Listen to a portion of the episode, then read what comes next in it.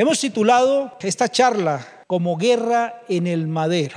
Y quiero que me acompañen en la palabra en el libro de Colosenses capítulo 2 versículo 15. Dice la bendita palabra así. Y despojando a los principados y a las potestades, los exhibió públicamente, triunfando sobre ellos en la cruz. Padre Señor, hoy nos presentamos delante tuyo, Señor, para que traiga revelación a este tu pueblo a través de este mensaje, que tu palabra penetre cual espada de doble filo en los corazones, en el alma y en el espíritu, todos aquellos que nos están acompañando esta noche a través de la emisora y de las redes sociales, y que sea el Espíritu Santo guiándonos a hablar toda verdad en el nombre de Cristo Jesús. Amén y amén. Y antes de entrar en el tema, debemos saber que en el madero se libraron la más grande batalla espiritual entre el bien y el mal. El apóstol Pablo dice en su palabra, en Gálatas, Gálatas 3:13, dice la palabra, Cristo nos redimió de la maldición de la ley, hecho por nosotros maldición, porque está escrito, maldito todo el que es colgado en un madero. Y aquí puedo ver dos cosas, iglesia. Una maldición a consecuencia de nuestra transgresión de la ley. Porque quienes no seguimos transgrediendo la ley, aún después de convertidos, iglesia. Pero también veo allí una maldición por ser colgado en un madero. Y es que la ley en ese entonces obligaba al cumplimiento absoluto y permanente para hacerse merecedor de la salvación.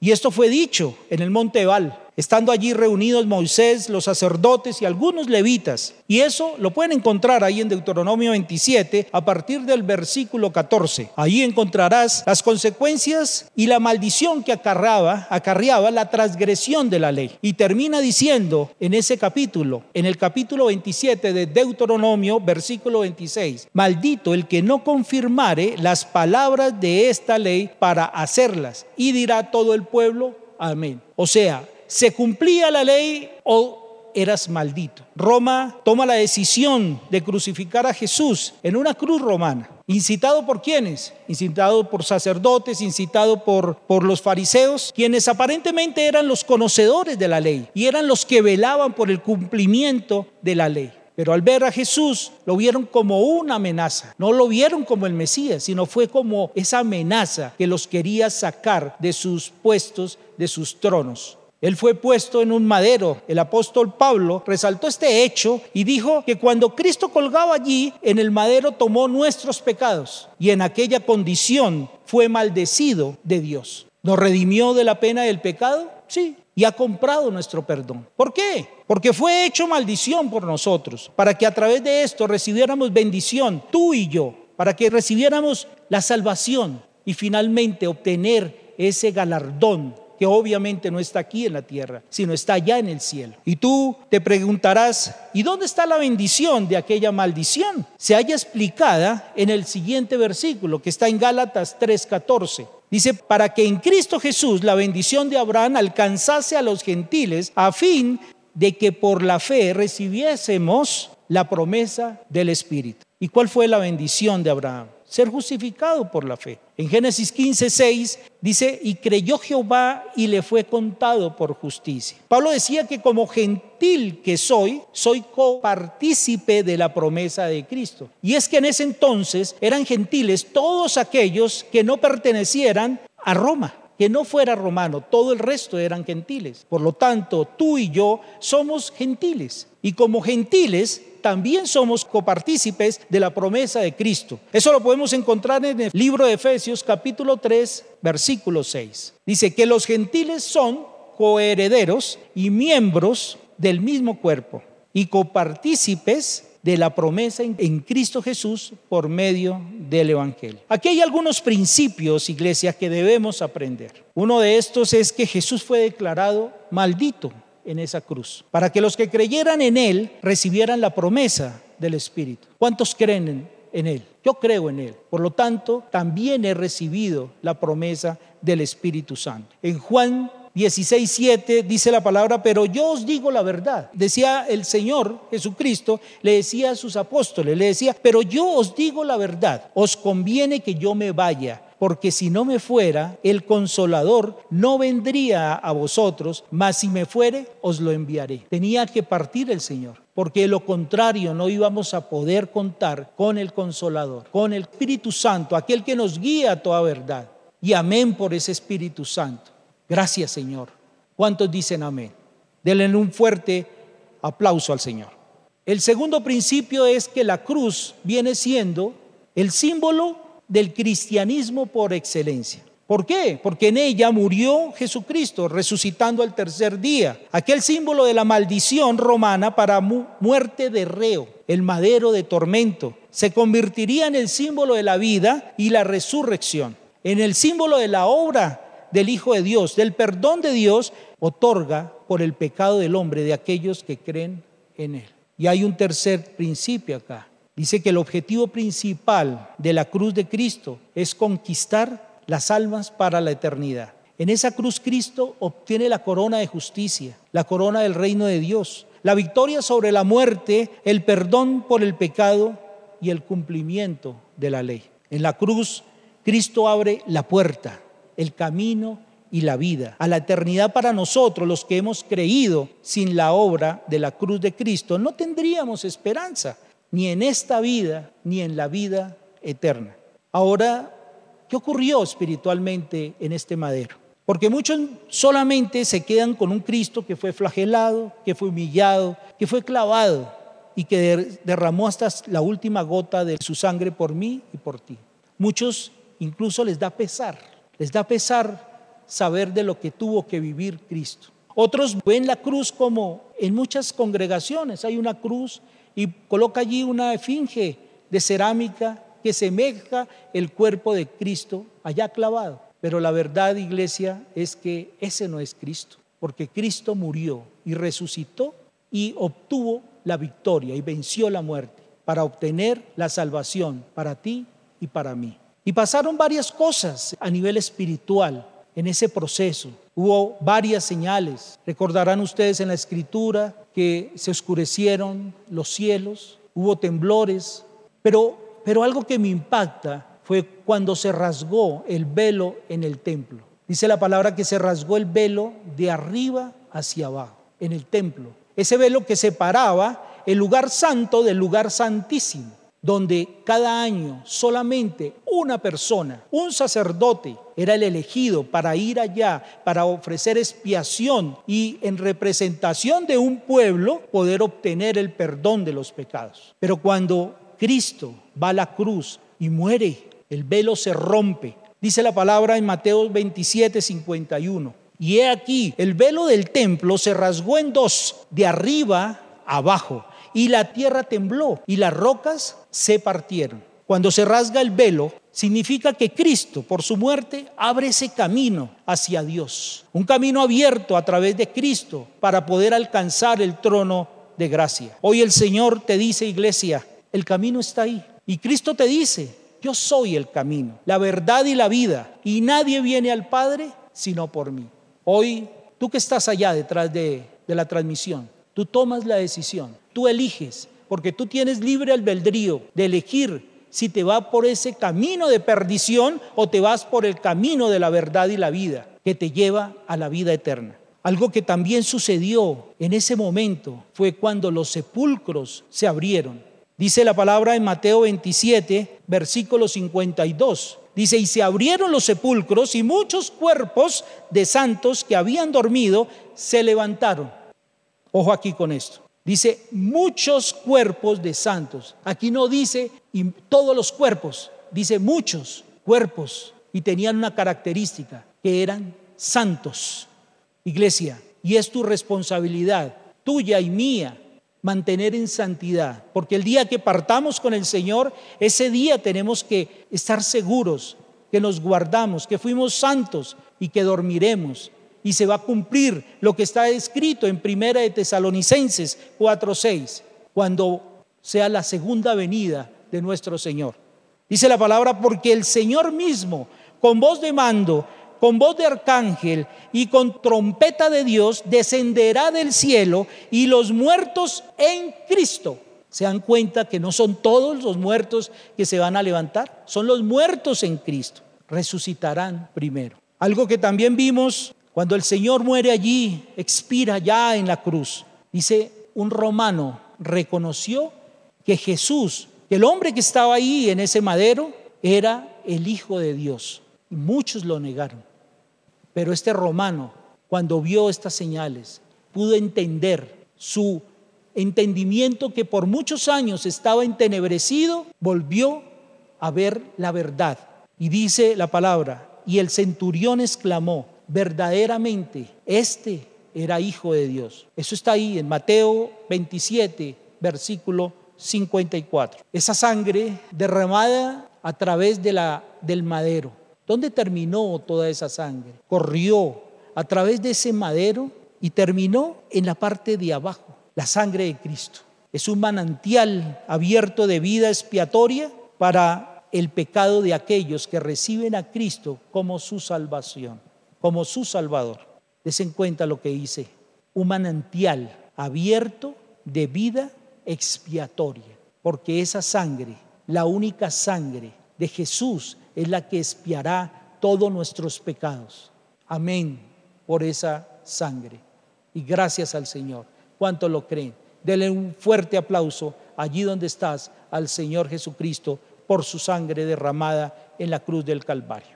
El objetivo principal de la salvación en Cristo finalmente es la transformación de nuestras vidas, produciendo un nuevo nacimiento para ser llenados del Espíritu Santo, para que a cambio de toda esa inmundicia que hemos acumulado durante años de existencia, sea reemplazado por el Espíritu Santo, aquel que nos lleva a toda verdad. En 1 Corintios 2, 12, podemos ver que dice la palabra, y nosotros no hemos recibido el espíritu del mundo, sino el espíritu que proviene de Dios, para que sepamos lo que Dios nos ha concedido. Mire cómo el Señor nos da discernimiento a través de su mismo espíritu, para que sepamos lo que Dios nos ha concedido. Algo que vimos también allí es en la cruz los pies y las manos fueron clavados, fueron inmovilizados.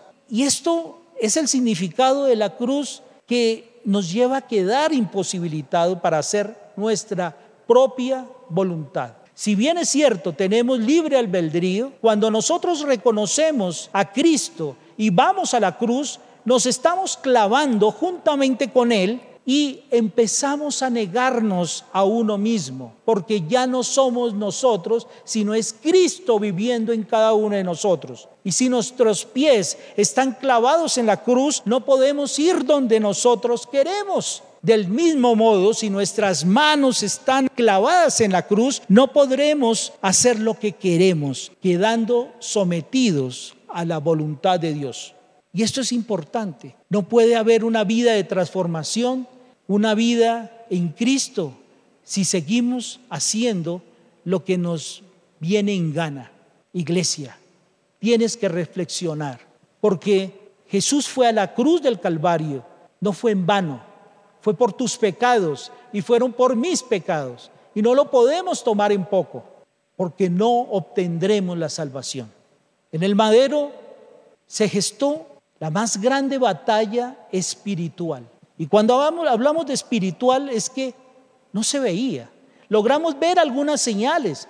Vimos que el velo se rompió, vimos que tembló la tierra, que las rocas se rompieron, vimos que los muertos salieron de sus sepulcros.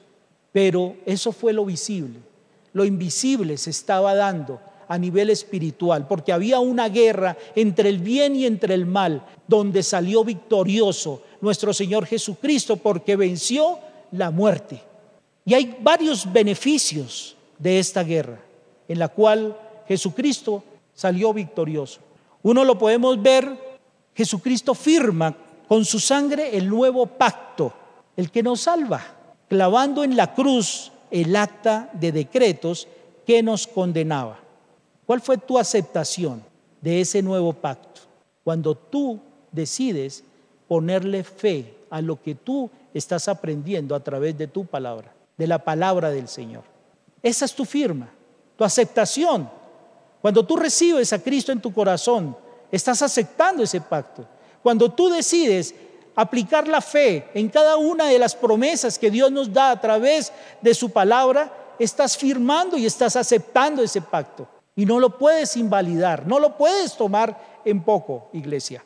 Porque a causa de ese pecado es que Satanás genera un acta de decretos. A causa de tus pecados y de mis pecados es que Satanás crea en el libro y escribe argumentos en el cual imposibilita que puedas obtener la salvación. Pero gracias a que el Señor tomó esa acta de los decretos, se la arrancó y la clavó juntamente con Él allá en la cruz, fuimos libres. Fuimos libres de todas esas potestades, de todos esos principados que por años nos ha tenido envueltos y no nos ha permitido avanzar. Está escrito.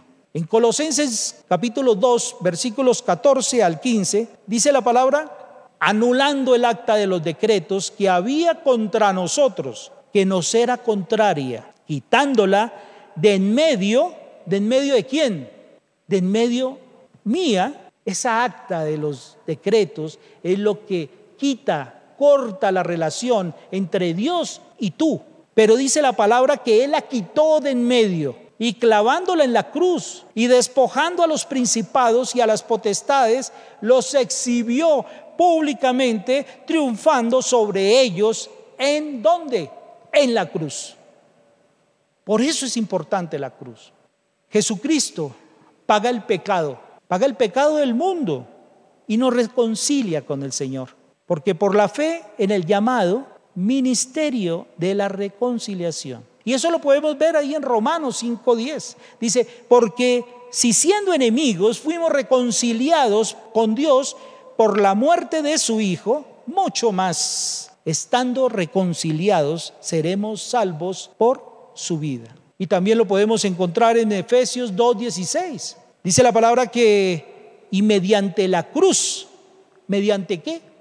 La cruz, reconciliar con Dios esto es importante, iglesia, porque el Señor hoy nos está entregando una revelación y nos está, nos está diciendo que no hay reconciliación si tú no aceptas lo que pasó allí en la cruz.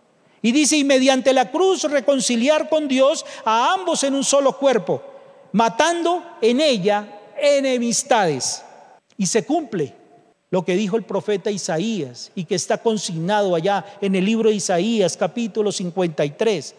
Dice la palabra que despreciado y desechado entre los hombres, varón de dolores, experimentando en quebranto y como que escondimos de él el rostro, fue menospreciado. Y no lo estimamos.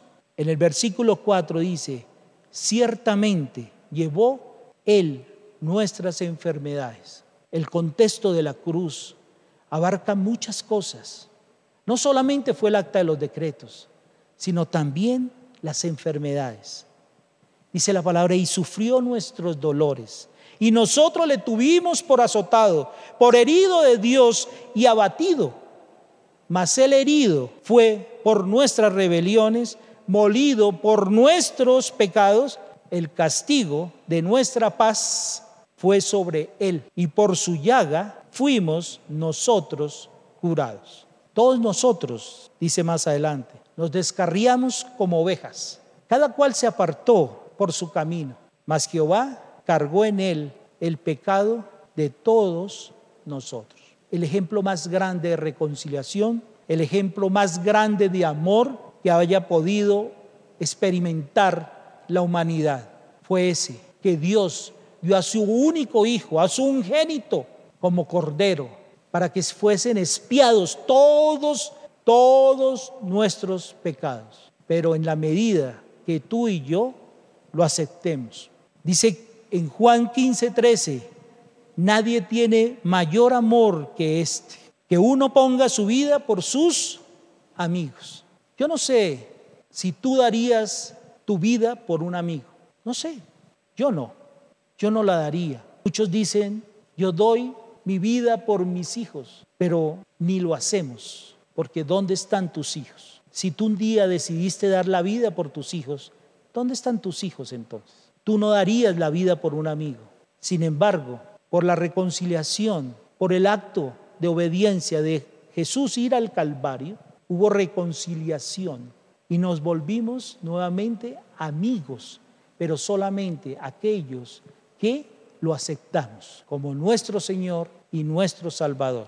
Más adelante en 1 Corintios dice la palabra en el capítulo 15, versículos 54 y 55. Dice la palabra y que cuando esto corruptible se haya vestido de incorrupción y esto mortal se haya vestido de inmortalidad, entonces se cumplirá la palabra que está escrita. Sórbida es la muerte en victoria. ¿Dónde está, oh muerte, tu aguijón? ¿Dónde está, oh sepulcro, tu victoria? No puede la muerte cantar victoria, porque fue uno el que ganó la batalla y sometió a la muerte para darnos vida, vida abundante, a ti y a mí. ¿Cuántos dicen amén? Dele un fuerte aplauso al Señor por esto. Jesucristo como Maestro nos muestra el camino para aprender a negarnos a nosotros mismos y morir por Cristo. Dice la palabra en Lucas 9, versículo 23, dice, y decía a todos, si alguno quiere venir en pos de mí, niéguese a sí mismo, tome su cruz cada día y sígame. Y esto trae a mi, a mi memoria la parábola del joven rico. ¿Recuerdan ustedes que se le acerca un joven rico, escucha los mensajes y cada una de las parábolas que Jesús hablaba al pueblo y él asombrado llega y le dice, Señor, le hace una pregunta el joven rico a Jesús y le dice, ¿qué haré para tener vida eterna? Eso está en Mateo 19, a partir del versículo 16. Le dice, ¿qué bien haré para tener la vida eterna? Y el Señor le contesta, pero lo que me impacta es lo que le dice, guarda los mandamientos. Así es sencillo, guarda los mandamientos. En el 18 le dice, ¿cuáles? El joven rico le dice, ¿cuáles mandamientos? Y Jesús le recita todos los mandamientos. No matarás, no adulterarás, no hurtarás, no dirás falso testimonio, honrarás a tu padre y a tu madre, amarás a tu prójimo como a ti mismo. Y el joven le dice, todo esto lo he guardado desde mi juventud, ¿qué más hace falta? Y Jesús le dice, si quieres ser perfecto, anda, vete, vende lo que tienes y dalo a los pobres. Y tendrás tesoro en el cielo. Ven y sígueme. Oyendo esto, el joven dice que se fue triste porque tenía muchas posesiones. No sé cuál es tu situación. El Señor hoy te está diciendo, reconóceme como tu Salvador como tu único Salvador. Tal vez te está pidiendo algo muy sencillo. Pero para este hombre, para este joven rico, sus posiciones, su capital, su dinero era lo más importante. No sé qué te está pidiendo a ti el Señor. Pero el Señor simplemente te está diciendo, guarda los mandamientos, y le dice, y ven, sígueme. Tal vez te está diciendo, toma tu cruz y sígueme. No sé qué te está pidiendo. Tal vez algo difícil, tal vez algo sencillo, pero que lamentablemente no lo has querido hacer desde hace mucho tiempo. Pero ha llegado el tiempo de reconocer lo que hizo el Señor. Y yo te voy a pedir allí, ¿Dónde estás? Que te pongas en pie, levantes tu mano, cierres tus ojos e inclina tu rostro. Vamos a hablar con el Señor y vamos a darle gracias por este mensaje, Señor. Y dile allí donde tú estás, Señor. Gracias por este mensaje porque porque hoy hemos entendido, Señor, esa guerra que libraste en el madero no fue en vano, Señor. Ese sacrificio que aceptaste al ir a la cruz para redimirnos del pecado a causa de la maldición de la ley. porque gracias a esa guerra que libraste, se cayó el velo que había en mis ojos y mi entendimiento. Mi entendimiento fue abierto, que por muchos años estuvo entenebrecido, así como el de este soldado. Hoy yo quiero, Señor, que tú me perdones, Padre. Perdóname, Señor, por las veces que tomé en poco la cruz por las veces que tomé en poco ese sacrificio que hiciste, Señor. Por las veces, Señor, que no supe transmitirle esto a mis hijos, a mi descendencia. Y por eso tenemos juventudes rebeldes, juventudes apartadas de ti, Señor. Hoy te pedimos perdón porque no supimos cuidar tu heredad, Señor, esa heredad que nos diste. Gracias, Señor, porque tú anulaste el acta de los decretos que había contra nosotros y que nos era contraria. Porque la quitaste de en medio y la clavaste en la cruz. Y despojando a los principados, dice tu palabra, y a las potestades los exhibió públicamente, triunfando sobre ellos en la cruz. Oh Señor, tú rasgaste ese velo y despejaste el camino, un camino abierto a través tuyo para ir al Padre y disfrutar del trono de gracia, Señor. Para disfrutar de ese trono de gracia, la salvación, el mayor galardón al cual yo anhelo, Señor. Gracias, Señor, por el nuevo pacto, por ese pacto derramamiento de tu sangre hasta la última gota, Señor. La sangre que brotó de tu frente en el huerto del Gesemaní a causa de la angustia y la traición. Cada gota, Señor, que brotó de tus llagas para hacernos libres de la enfermedad. La sangre que brotó de tu cabeza, Señor, a causa de la corona de espinas que nos hace libre de toda ruina. Oh Señor, la sangre que brotó de tu rostro cuando te arrancaron tu barba, que nos lleva a ser libres de toda humillación y nos da una nueva identidad en Cristo, Señor.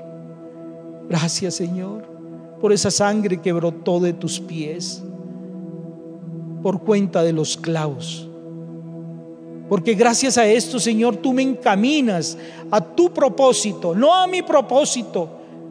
Me encamina a tu propósito, Señor. La sangre que brotó de tus manos, que me hizo libre de toda improductividad, Señor. Que no me dejaba avanzar.